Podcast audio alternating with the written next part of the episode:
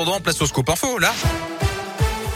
Et on retrouve Gaëtan Barallon. Salut Gaëtan. Salut Yannick, bonjour à tous. On débute avec vos conditions de circulation. À la mi-journée, ça se passe bien. Pas de difficultés particulières à vous signaler sur les grands axes autour de saint de Rouen et du Puy. Attention sur l'A7 en revanche entre Lyon et saint avec trois mois de travaux qui débutent aujourd'hui entre Ternay et Saint-Fond. C'est pour changer le terre-plein central de l'autoroute. Il va y avoir des fermetures de nuit, mais aussi des limitations de vitesse en journée. Ce sera à 90 km heure à partir d'aujourd'hui pour trois semaines et puis à 70 ensuite jusqu'à la mi-juin.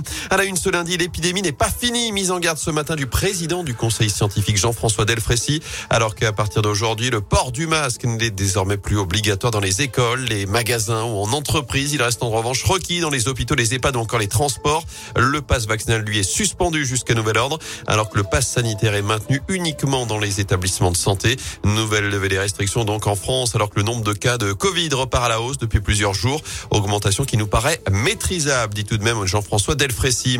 L'actus aussi la guerre en Ukraine au 19e jour du conflit. Les pourparlers ont repris ce matin entre Russes et Ukrainiens alors qu'un bombardement a fait au moins deux morts à Kiev ce matin. La France a envoyé quatre mirages en Estonie hier alors que l'Ukraine réclame à nouveau de verrouiller son espace aérien sans quoi les roquettes russes tomberont sur des pays membres de l'OTAN selon le président Zelensky.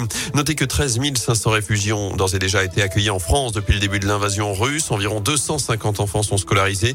D'après la ministre du Logement, 50 000 places d'hébergement sont disponibles avec la possibilité de passer à 100 000. La guerre en Ukraine et ses conséquences en France. C'est le sujet d'une grande soirée politique sur TF1 avec 8 des 12 candidats à l'élection présidentielle. Mais pas de débat seront sur le plateau Emmanuel Macron, Anne Hidalgo, Yannick Jadot, Marine Le Pen, Jean-Luc Mélenchon, Valérie Pécresse, Fabien Roussel et Éric Zemmour. Émission en direct à partir de 20h20. Dans l'actu, également le plan de résilience présenté mercredi par le gouvernement et vise à aider les entreprises et les particuliers face à la flambée des prix des carburants, de l'énergie, des produits alimentaires. Une remise de 15 centimes par litre pour les carburants a déjà été annoncée par Jean Castex samedi. Elle doit entrer en vigueur au 1er avril. Près de chez nous, dans la Loire, il menace de décapiter l'amant de sa femme puis de se suicider. Un homme a été placé en garde à vue ce week-end après les menaces de mort proférées dans la nuit de samedi à dimanche à Saint-Just-Saint-Rambert.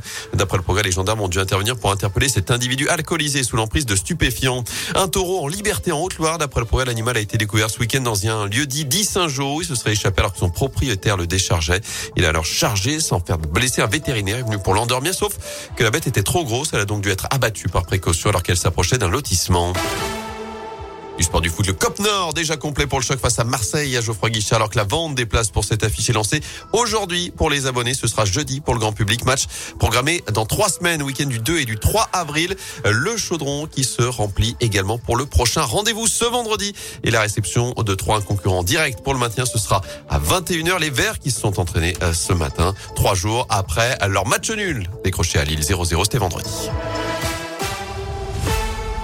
C'est parfait.